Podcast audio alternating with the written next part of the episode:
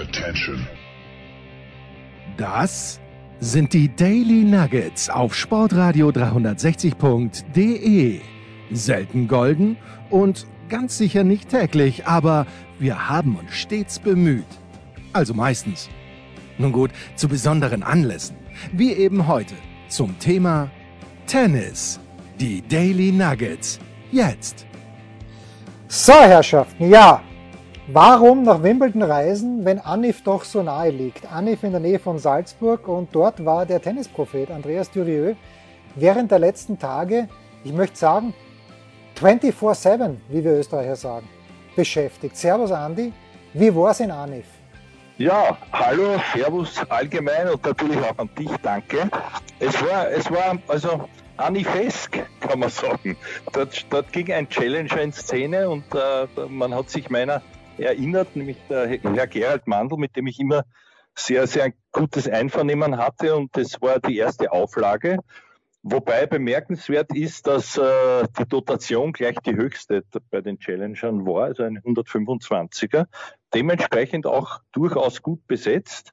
Es waren äh, vier Top 100 Spieler, fünf Top 100 Spieler dabei und ansonsten auch äh, Novak gut raus in der ersten Runde, das sprach nicht für ihn. Ein Gerald Melzer, äh, der natürlich auch da äh, starken Gegner gehabt hat. Ich glaube, ich glaube gegen den Correa oder von der, ich weiß jetzt nicht mehr, mehr ganz genau. Ja, Federico Correa, ja, genau. Ja, ja, ja, also die, die waren dabei und es war dann ab dem Semifinale waren es eigentlich argentinische Meisterschaften, weil drei der vier, äh, der vier Halbfinalisten waren also aus, äh, aus Argentinien der Herr Chari, den ich einspielen durfte, weil kein anderer da war, der, der den, den habe ich schon einmal, also den kannte ich schon einmal so und der hat sich wirklich an mich erinnert und, und, und war dort sehr, die sind dort alle sehr locker und man muss sich das so vorstellen, dass alles sehr familiär ist. Also äh, wirklich dort, dort äh, ja, also man darf es gar nicht laut sagen, aber man hat auch Gott sei Dank von, von einer Blase oder so, so etwas ähnlichem dort ganz wenig mitbekommen,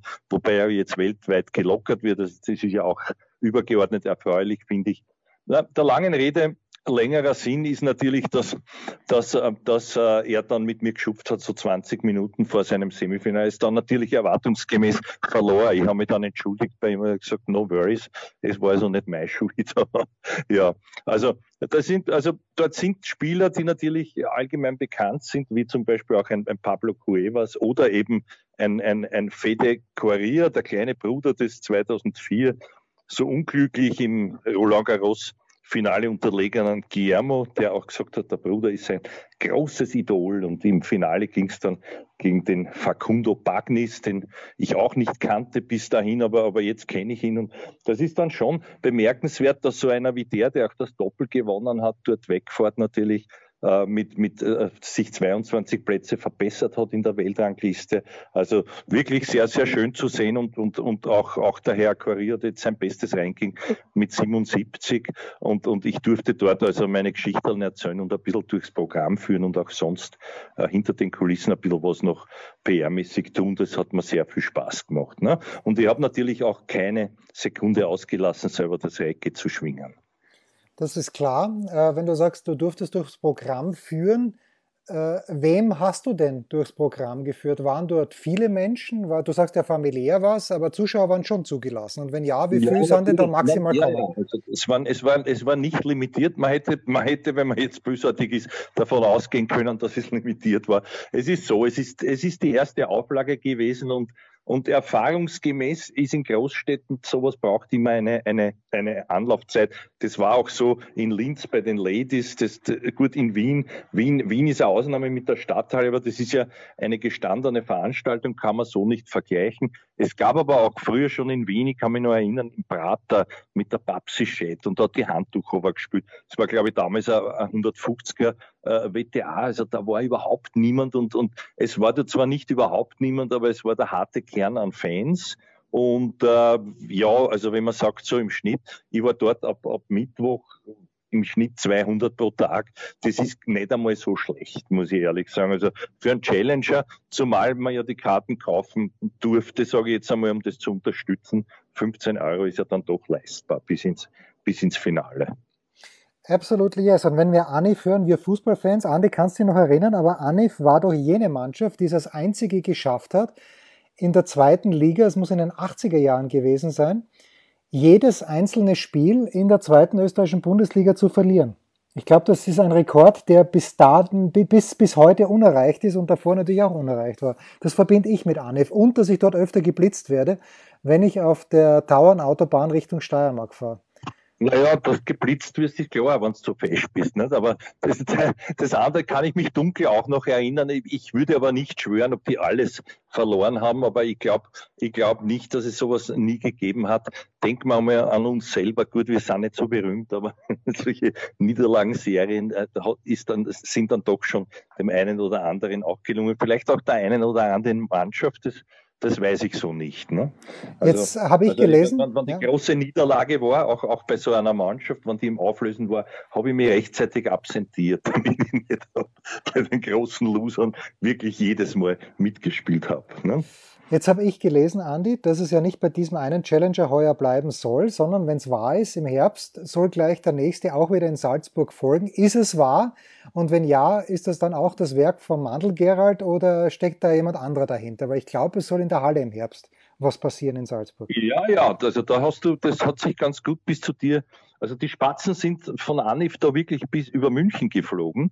Also da ist sehr viel dran. Es ist aber noch nicht alles dran. Ich habe ich hab mich dann erkundigt, beim, äh, ich glaube Hans-Jürgen Ochs heißt er, ja, der, der, der, der Supervisor, der vielen nicht bekannt ist, weil er so ein, ein stiller Typ ist, aber sehr nett und sehr höflich.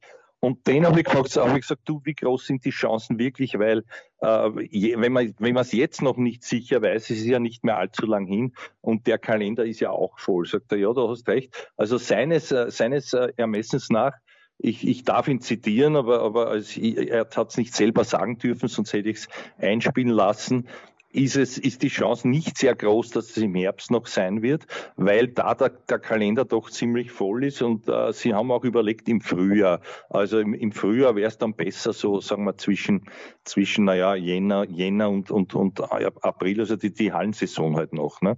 Aber vielleicht kriegen sie ja tatsächlich noch einen Termin und sie wollen, ja, also das ist nicht nur der Gerhard Mandl, ich sage der Günther Schwarzl, der, der Turnierdirektor, der dort sehr rührig ist, die machen das beide in, in Partnership und auf Augenhöhe und dann gibt's dann gibt's diesen Titelsponsor Meistaff, ich glaube, das kann man ruhig sagen, weil äh, sogar dort äh, nicht kolportiert wurde, was da eigentlich wirklich gemacht wird. Also es handelt sich um Personalleasing und, und, und ist für mich nicht ganz greifbar. Ich habe dann auch versucht, denen eine Freude zu machen und habe ein paar Mal nachgefragt und da waren die ganz erstaunt. Also sie wollen eigentlich gar nicht sich wichtig machen, so quasi. Aber klasse, klasse Menschen, die da dahinter stecken, offenbar mit sehr viel Geld äh, und die ja auch, das muss man auch wissen, diese Bundesligamannschaft entsprechend pushen und unterstützen. Da habe ich auch, auch was Leuten hören. Also man möchte sozusagen als Galionsfigur, finde ich sehr gescheit, den den Dustin Braun also aufbauen, ja, für diesen, für diesen Challenger und den sozusagen ein, einkaufen wird man nicht wirklich müssen, aber ihn halt ein bisschen überzeugen mit, mit, mit ein paar Netsch, dass er also das macht und, und, und dafür auch äh, mit der Bundesligamannschaft im Vorfeld trainiert. Also das finde ich gar nicht so schlecht. Und vielleicht kann man ihn ja dann einbinden. Äh, du, du weißt ja oder ihr wisst ja alle, dass, dass solche Spieler natürlich äh, in mehreren Ländern dann auch Meisterschaft spielen. Also, also die spitzen auf den und die stehen auf den und vielleicht hoffentlich gelingt es ja, weil der, der Dassin ist, finde ich, ein super Typ. Also so viel einmal zu diesen Chancen, mehr kann ich jetzt auch nicht sagen. Ne?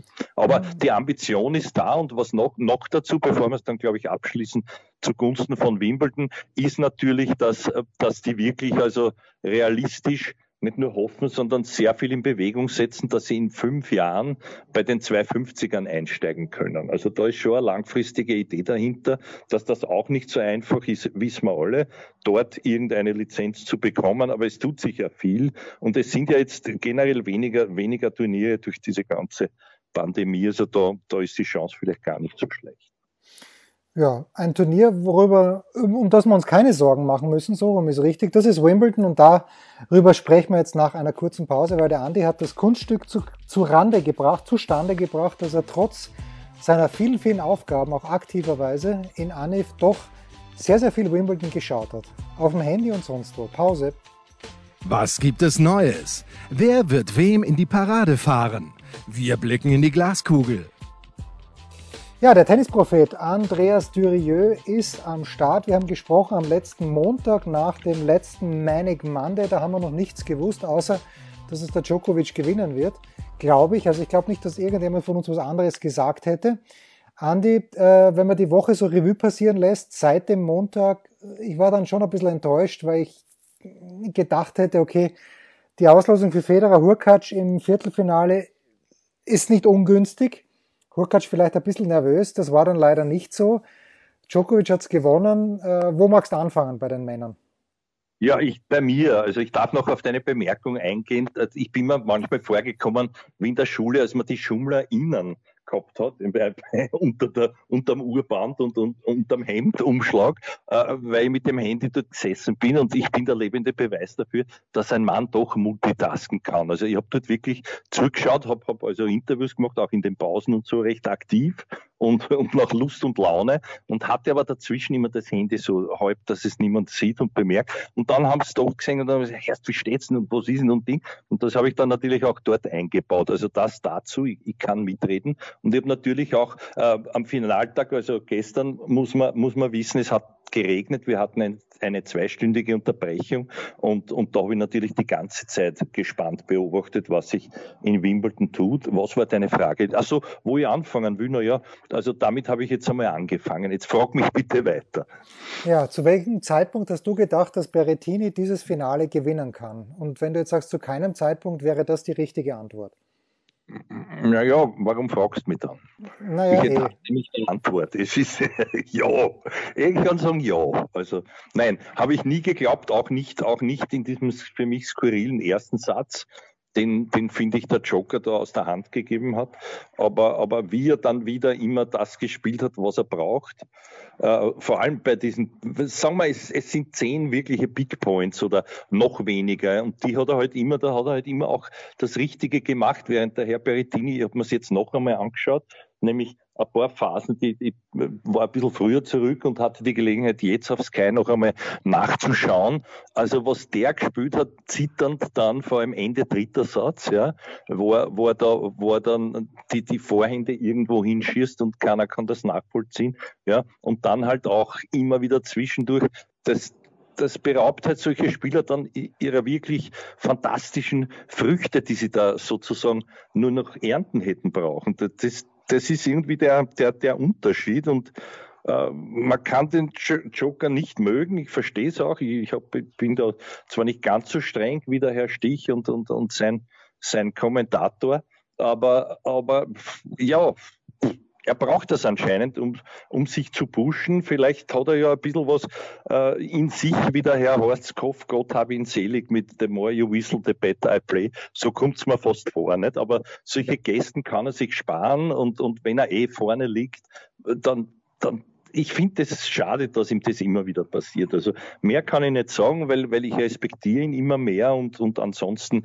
also ich gehe nicht so weit wie der Herr Stick, dass ich mich jetzt aufregt drüber, ob, ob das aufgesetzt ist, die Herzeln am Schluss und dass einen Schläger wem schenkt oder nicht. Das macht er halt. Und ob das authentisch ist oder nicht, ich meine, er macht es jedes, das ist mir eigentlich wurscht, aber, aber solche Sachen, da bin ich dann schon auch ein bisschen, äh, da, da würde ich, das würde mich interessieren, wie es dir geht, weil ich, ich glaube, dass das der Grund eben solche Kleinigkeiten sich summierend über die Jahre, selbst wenn er jetzt so souverän ist von den Ergebnissen her, er ist es ja nicht immer und nicht wirklich. Das haben wir gesehen. Und ich glaube, dass das deswegen ja auch nicht der beliebteste ist. Würde mich interessieren, wie du das siehst.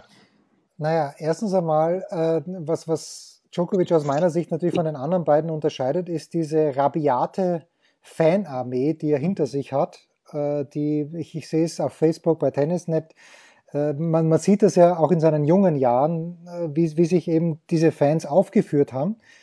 Und das, da, da war halt so viel, das, das war so fußballmäßig. Und ich glaube, da hat schon angefangen, dass, dass ihm das aber vielleicht auch nicht ganz recht war. Dann ist sein Vater, der immer wieder seinen Senf dazu gibt, in einer Art und Weise, wo ich mir denke, lass es einfach, Brauch, braucht keiner. Ja? Dein Sohn ist ein, ein unfassbarer Tennisspieler, von den Erfolgen her jetzt schon der beste aller Zeiten, da müssen wir, glaube ich, nicht drüber reden.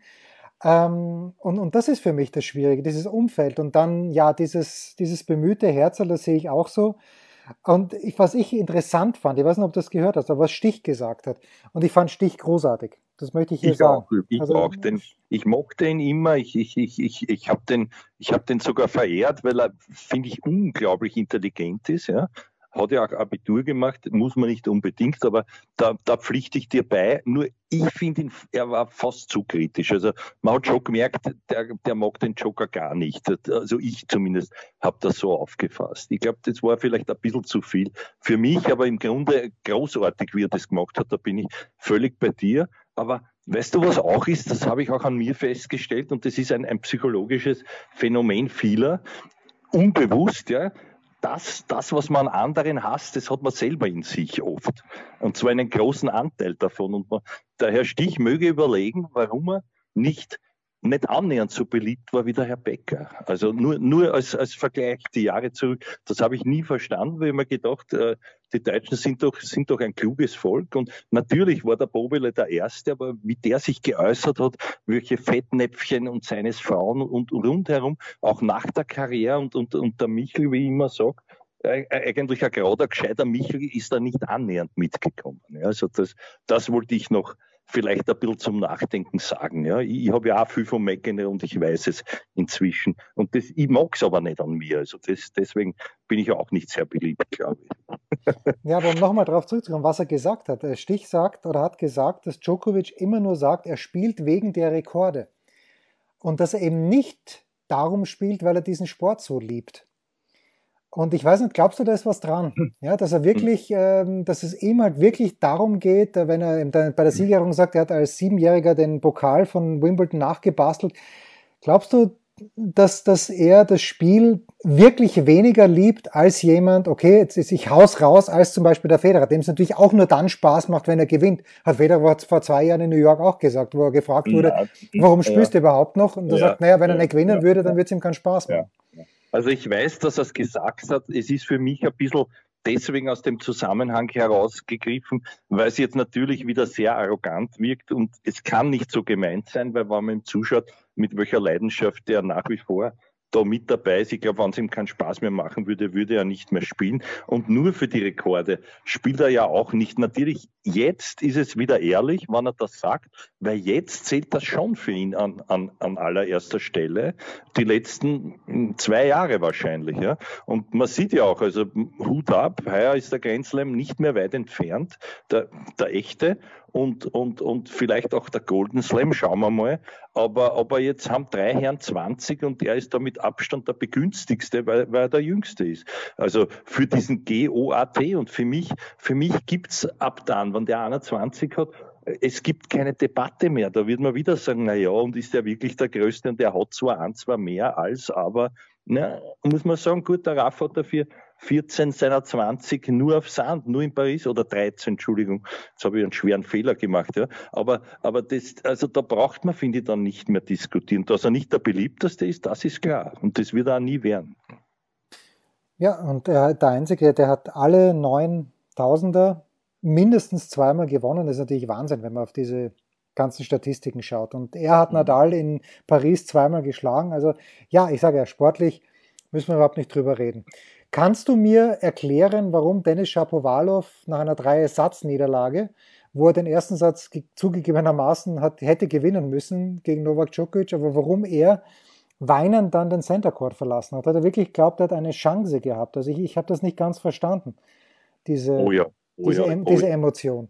Naja, ich schon. Und das zeigt, dass, dass, dass das alle Menschen sind. Ich meine, der, der Herr Bagnis hat auch geweint. Gut, der hat gewonnen und ist dort weggefahren. Das wollte ich noch, wollte ich noch sagen, mit einem Wochenverdienst von 23.000 Euro. Das ist jetzt nicht so schlecht für ein Wochentennis auf, bei nur einem Challenger. Ja, ich, ich gönn's ihm, aber was ich sagen, der hat Emotionen. Du hast, glaub, der hat Wimbledon gewonnen. Nicht? Und für, ich glaube, für den, für den Burm, ich, man muss sagen, den Burm, weil äh, weil er ja noch einer ist irgendwo, der Herr Schapowalow, ja.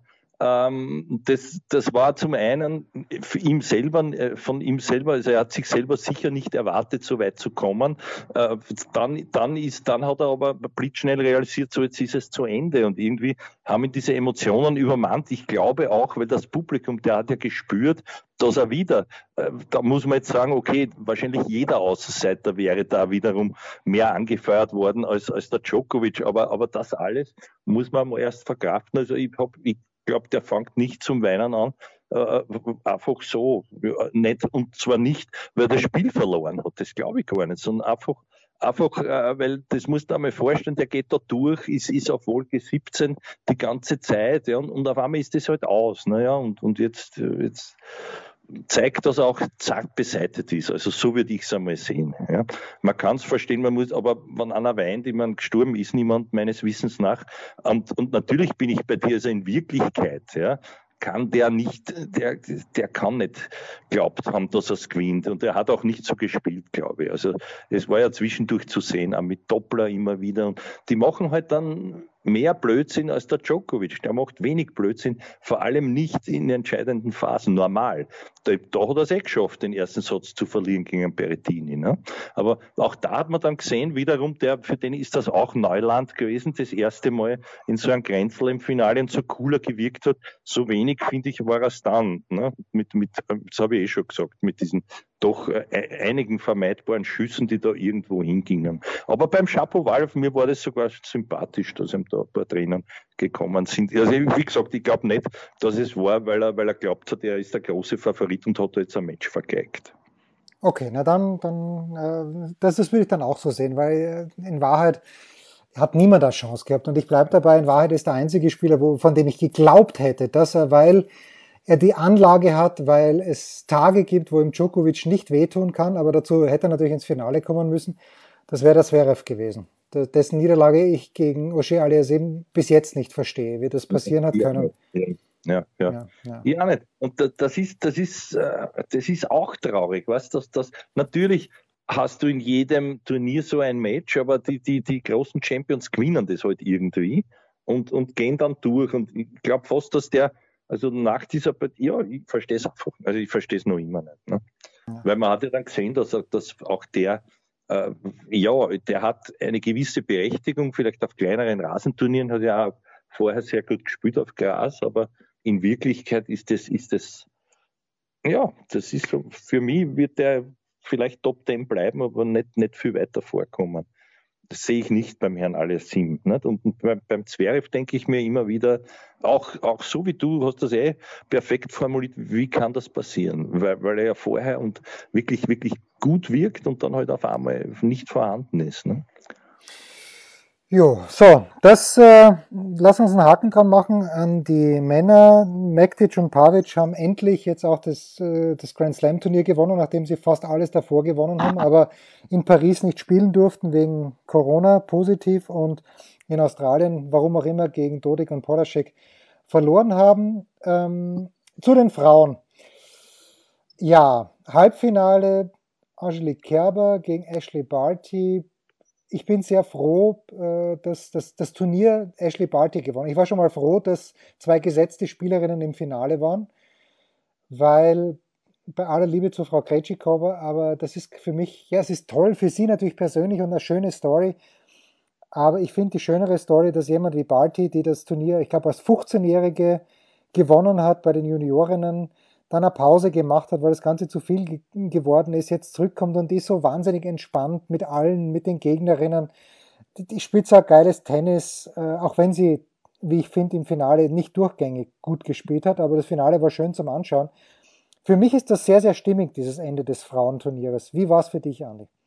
Ja, für mich auch. Und man muss ja noch eines dazu sagen. Äh, es ist vielleicht äh, nicht jedem bekannt und, und, und ist immer wieder ein bisschen untergegangen, aber es war alle, auch für sie alles andere als selbstverständlich. Äh, er, erinnern wir uns diese drei Wochen, Wochen da nach hinten und zwar Paris, die hat dort aufhören müssen wegen einer Hüftverletzung und hat dann drei Wochen kaum Tennis spielen können ja, und sie auch nicht wirklich bewegen können und konnte dann auch erst servieren. Ich, ich habe da, ich hab da ein bisschen recherchiert, ich glaube ich glaub nicht einmal vier, fünf Tage bevor das Turnier losging. Also, also da, von daher war es zwar wahrscheinlich so, dass wenn man das jetzt äh, psychologisch zerlegen möchte, dass man, dass man mit Freude, wenn man wirklich wieder schmerzfrei ist und, und, und sich bewegen kann und, und geil ist zu spielen, dann wirklich gut spielt, noch dazu ohne echte Erwartung, ja. Und ich, ich finde, man darf ich das nicht angreifen, dass sie da, natürlich habe hab ich so wie du gesehen, ihr bestes Tennis hat sie nicht gespielt, aber aber trotzdem äh, finde ich also das sehr, sehr beachtlich, dass sie gewonnen hat. Ja. Und ich muss sagen, für mich sie, sie ist eine allemal bessere Tennisspielerin als die Frau Frau Plischkova. Das, das, ist, das ist für mich sonnenklar. Äh, dass, sie, dass sie den zweiten Satz verloren hat, das, da hat man dann gesehen, dass sie wirklich auch Nerven gezeigt hat. Am Schluss dann nicht mehr, finde ich. Oder kann man sagen, die andere hat mehr, war noch nervöser. Das kann man, kann man interpretieren, wie man möchte. Aber ich finde es wahnsinnig beachtlich, also mit so auch einem Trainingsrückstand dann wirklich äh, so ein Grand Slam Turnier auf, auf, auf Gras auch äh, noch dazu da durch, nicht nur durchzustehen, sondern zu gewinnen. Das ist für mich ganz, ganz großartig. Ja. Trotzdem möchte ich Carolina Pliskova schon auch loben, weil sie gegen Ende des zweiten Satzes mit Ausnahme dieses Breaks zum 6-5 für die Party, wo sie dann nicht hm. ausservieren können, aber plötzlich hat sie der Party nichts mehr gegeben nach dem Rückstand. Die hat keine Fehler mehr gemacht oder also für ihre Verhältnisse extrem wenige Fehler. Und das habe ich schon beeindruckend gefunden. Und äh, wenn ich aber dann immer höre, ja, irgendwann wird sie schon ihr Grand Slam Turnier gewinnen, das ist wie Heinz Brüller, der von einem 22-Jährigen äh, in der Formel 1 gesagt hat, eines Tages wird er Weltmeister werden. Da bin ich mir ganz sicher. Natürlich ist dieser 22-Jährige nie Weltmeister geworden. Und bei der Pliskova, ich weiß nicht, was noch mehr zusammengehen muss als bei diesem Turnier, dass sie ähm, wirklich ein Grand Slam Turnier gewinnt, weil der davor nicht gut gespielt ist, hat dann alles gepasst. Aber siehst du das in deiner Kristallkugel noch, in der, in der milchigen, dass Karolina Pliskova möglicherweise noch ein Grand Slam Turnier gewinnt? Naja, ich sehe es wieder genauso wie du. Da gratuliere ich dir. Also das, das möge sie nicht missverstehen, wenn sie es überhaupt versteht und hört, was ich bezweifle was auch ich jetzt, äh, dass ich da noch einmal nachlege, aber ich sehe es ganz, ganz ähnlich. Und wenn man also weiß, dass die Party ja nicht einmal in ihrer Hochform war, vor allem nicht, nicht physisch und auch nicht sein konnte, ja, dann, dann ist, dann kommt so eine Chance wahrscheinlich nicht mehr, ja. Das, das ist ja auch, ich meine, es, es hat gewonnen eine, ich weiß gar nicht mehr, wie es kassen hat, wie, wie hat die, die, war es eine Weißrussin oder eine Ukrainerin, die da, Ostapenko, glaube ich, hat es geheißen. Ja, ja, 2017, 2017 ja, also, Paris. Ja. Natürlich, da können viel Schlechtere auch einmal ein Grand Slam-Turnier gewinnen, aber warum? Weil, äh, wie du richtig gesagt hast, halt einmal alles zusammenpasst hat, ja. Und, und das wäre aufgelegt gewesen. Das sehe ich genauso. Und da sehe ich halt vor allem äh, mentale Defizite, weil man kann natürlich, wenn es einem dann wurscht ist, ja, und, und, man haut drauf und man sieht, die Party ist nervös auch noch, äh, äh gewinnt man halt den zweiten Satz, ohne es selber wirklich zu verstehen, wie. Und dann, wenn es wirklich darauf ankommt, äh, ist, ist dann wieder ein bisschen die Handbremse da oder der eine oder andere Fehler zu viel. Und nein, ich sehe es ganz genauso wie du. Ich, ich, ich sage ich sag einmal nein, sie gewinnt keines, weil ich mir auch nicht vorstellen kann, auf welchen Belag. Ja. Äh, auf Sancho gar nicht, äh, Hardcore auch nicht, nicht wirklich. Und das, da ist ja die ganze Karriere schon ewig keine wirkliche Konstanz dabei. Das ist das, was mir ein bisschen stört. Ne? Und das Tennis ist auch nicht wirklich äh, sehr äh, facettenreich oder von Überraschungsmomenten geprägt, eigentlich vorhersehbar und, und, und, und äh, halt ein Draufgefetze. Und ja, sie, sie gefällt mir, aber eher, eher als, als Dame als durch, durch ihr Tennis, muss ich ehrlich sagen. Ja. Möge also, man jetzt auch nicht falsch verstehen. Ja. Also wie es äh, der, der Coach Bayern gesagt hat, äh, der Plan A ist sehr, sehr gut. Sie hat eigentlich keinen Plan B und seine Aufgabe ist es, dass dieser Plan A so gut als möglich funktioniert. Und das Finale ist ja ein wunderbares Ergebnis. Was magst du mir noch zu Angie Kerber erzählen, die ja in Bad Homburg mit diesem Sieg Blut geleckt hat irgendwie und dann, naja, Williams dritte Runde erspare ich mir. Ich glaube übrigens, dass sie gegen die Williams gewonnen hätte in der dritten Runde. Bin mir eigentlich sehr sicher, weil sie viel fitter ist und, und Serena überhaupt nicht fit war. Ähm, aber Halbfinale, das letzte Hurra oder was sagt die Glaskugel bezüglich Angie Kerber? Hat sie wieder, äh, hat sie jetzt wieder den Glauben an sich selbst? Weil ich, das, ist, das ist ja das, was, was die gute Kerber von der nicht guten Kerber unterscheidet, dass sie daran glaubt. Ja, auch das ist richtig. Also ich glaube, die Mentalität hat sie wieder. Die Frage ist mit diesem Willen, ich meine, der, der, der, unser Freund Oliver äh, Fasnacht hat einmal gesagt, dass er also er glaubt, sie jetzt so brav mitspielen. Es ist dann doch ein bisschen mehr und dort oder da. Äh, ich glaube nicht, dass er, dass er wirklich noch geglaubt hat, dass sie einmal so weit kommt, auch bei einem Grand Slam Turnier. Aber in Wahrheit, es ist halt nur unter Anführungszeichen das Semifinale geworden. Warum? Weil dort, finde ich, die Party besser gespielt hat als im Finale. Und, und äh, weil man da auch halt wieder gesehen hat, dass, dass solche Varianten und, und, und ein bisschen äh, mehr Spielwitz dann doch über, über dieses relativ eintönige Spiel äh, meistens triumphieren auf Gras, find, finde ich halt. Ähm, mit, mit Ausnahme der, der, des Höhepunkts der, der, des, der langen Jahre, wo also der, der Dominanz der Williams-Schwestern, muss man jetzt auch sagen, darf man ja nie vergessen. Aber das war halt auch ein, ein Power-Genagel ohne, ohne wirklich viele Ideen, haben, haben sie auch nicht haben müssen. Ähm, und, und ja, also ich, ich sehe jetzt eher nicht, da, natürlich, ja, vielleicht nimmt es noch mit für die, für die US Open und ist jetzt auch wieder motivierter, weil sie sich ja auch erst hat beweisen müssen nach dieser langen Durststrecke, dass sie es noch kann und dass sie es sehr gut kann. Ja, ich sehe das aber nicht mehr, dass, dass sie so über sich hinaus wachsen wird und explodieren wird. Man darf ja nicht vergessen, sie hat sich ja da wirklich manchmal selbst übertroffen. Und natürlich hat dann auch mitgespielt, gerade gerade in Wimbledon zumindest zumindest äh, äh, ja wie die wie die wie die Williams da ich glaube das war ja gegen die Williams die die dann auch äh, weit unter ihrer Form gespielt hat weil sie eben diesen diesen 24ern bis heute nicht knacken konnte mit diesen mit diesen großen äh, Titeln.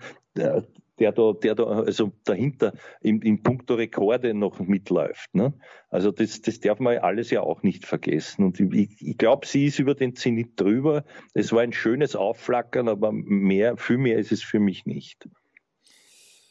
Wir, Wie, flackern, wir flackern jetzt sag mir du, was du nein, glaubst. Nein, mir hat, mir hat bei, der, bei der Angie schon gefallen, dass sie ähm, dass sie schon auch variantenreich gespielt hat, dann fand ich. Also natürlich, die, die Party hat ein bisschen mehr drauf, aber die Angie mit ihrem Stopp, und hat mir gut gefallen, ja. Und bei ihr natürlich die Athletik ist auch wieder, scheint wieder da zu sein und das Selbstvertrauen.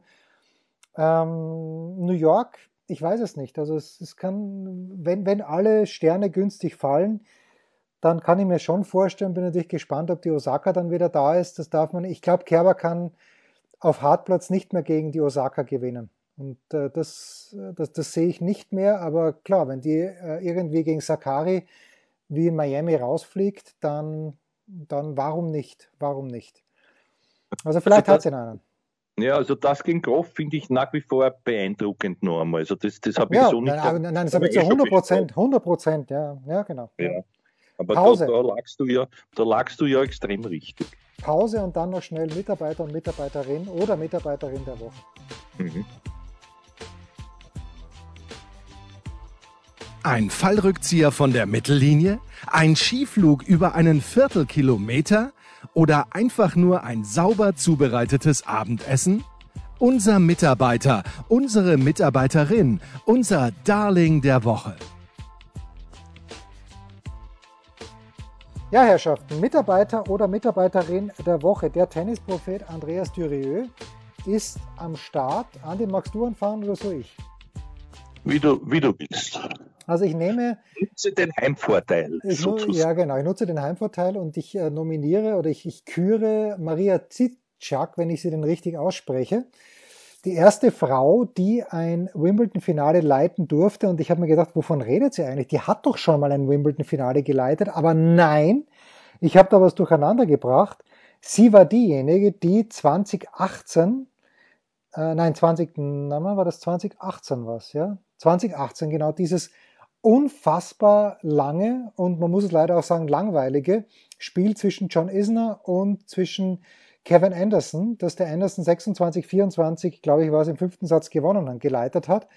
Und ich, ich habe das irgendwie durcheinander gebracht. Ich dachte, das wäre schon das Finale gewesen, aber für mich komplett verdient, weil die ist so zurückhaltend, aber trotzdem souverän. Die gefällt mir wahnsinnig gut und deshalb, ähm, ja, deshalb meine Mitarbeiterin der Woche, äh, Maria Cicak wenn man sie denn so ausspricht. Ich glaube nicht, aber ich hoffe, jeder weiß, wer gemeint ist. Na, ich kenne sie bis jetzt nicht, weil ich habe nicht so aufgepasst. Bitte. Also bei mir ist es sehr, sehr schwierig. Ich schwanke zwischen dem Herzog, den keiner kennt, obwohl er aus Kent ist. Also natürlich kennt ihn jeder. Und der, der da, dem da eh was überreicht wurde, weil er 52 Jahre sich aufopferte quasi und, und Wimbledon vorsaß. Das, das war meiner Ansicht nach dann ein bisschen, da war der, der Michel Stich zu verliebt in den, finde ich, weil wer würde das nicht gern machen, ja? Zwei, also 52 Jahre oder länger einen solchen Club anführen und repräsentieren und Schmäh führen mit den Boykindern und dann was überreichen. Also das, das hätte man durchaus auch. Äh, das wird sich bei mir nicht mehr ausgehen aufgrund der Lebenserwartung. Da müssen nämlich über 100 dann sein, aber das wollen wir, daran wollen wir gar nicht denken. Also, aber äh, ja, dass ihm was überreicht wurde, ist nett. Ich weiß nicht, warum er es nicht mehr macht im nächsten Jahr, weil das wäre, also wenn ich jetzt despektierlich bin, schon wurscht gewesen. Äh, die, die paar Jahre hätte man ihn das noch, oder ist es auf eigenen Wunsch, das weiß ich nicht. Er ist es also nicht, aber ich habe aber überlegt, ob ich das machen soll, einfach so, weil ich ihn auch immer mochte. Ja. Was er wirklich mit Tennis am Hut hat, weiß ich nicht. Das ist ja oft bei Funktionieren bei Funktionären so, dass die dann nicht wirklich selber eine Haut treffen, wie man sagt, in, in manchen Kreisen. Also nehme ich, äh, man möge mir verzeihen, auch nicht den Herrn Djokovic, auch nicht die Frau Patti, auch nicht irgendwelche Finalisten oder Halbfinalisten, sondern ich nehme den Herrn Facundo Bagnis. Der ist jetzt Nummer 74 der Welt und der hat sich das hart erarbeitet und der ist mit einem schönen Gerstl weggefahren. Der hat dort Tränen vergossen, wo man am liebsten mitgeweint hätte, weil ihm das so wichtig war. Und, und da hat ja viel mitgespielt, weißt du, Finale zweier Freunde, die, sich, die sind beide aus, aus, aus, aus Osario, sind dann beide übersiedelt nach Buenos Aires, haben schon als Kinder gegeneinander gespielt, hatten vorher ein Head-to-Head -Head von 2 zu 2, also der kleine Korea und er. Und wenn man das alles weiß und wenn man auch gesehen hat, wie wichtig ihm das ist, noch ein Detail möchte ich sagen, damit möchte ich schließen. Der spielt mit nur 16 Kilo. Also wie, wie, wie heißt es daher so schön, nicht nur im Lotto, sondern auch im Tennis, alles ist möglich. Das waren die Daily Nuggets auf sportradio 360.de. Ihr wollt uns unterstützen? Prächtige Idee! Einfach eine Mail an steilpass at sportradio 360.de schicken und ihr bekommt alle Infos. Und versäumt nicht die Big Show. Jeden Donnerstag neu.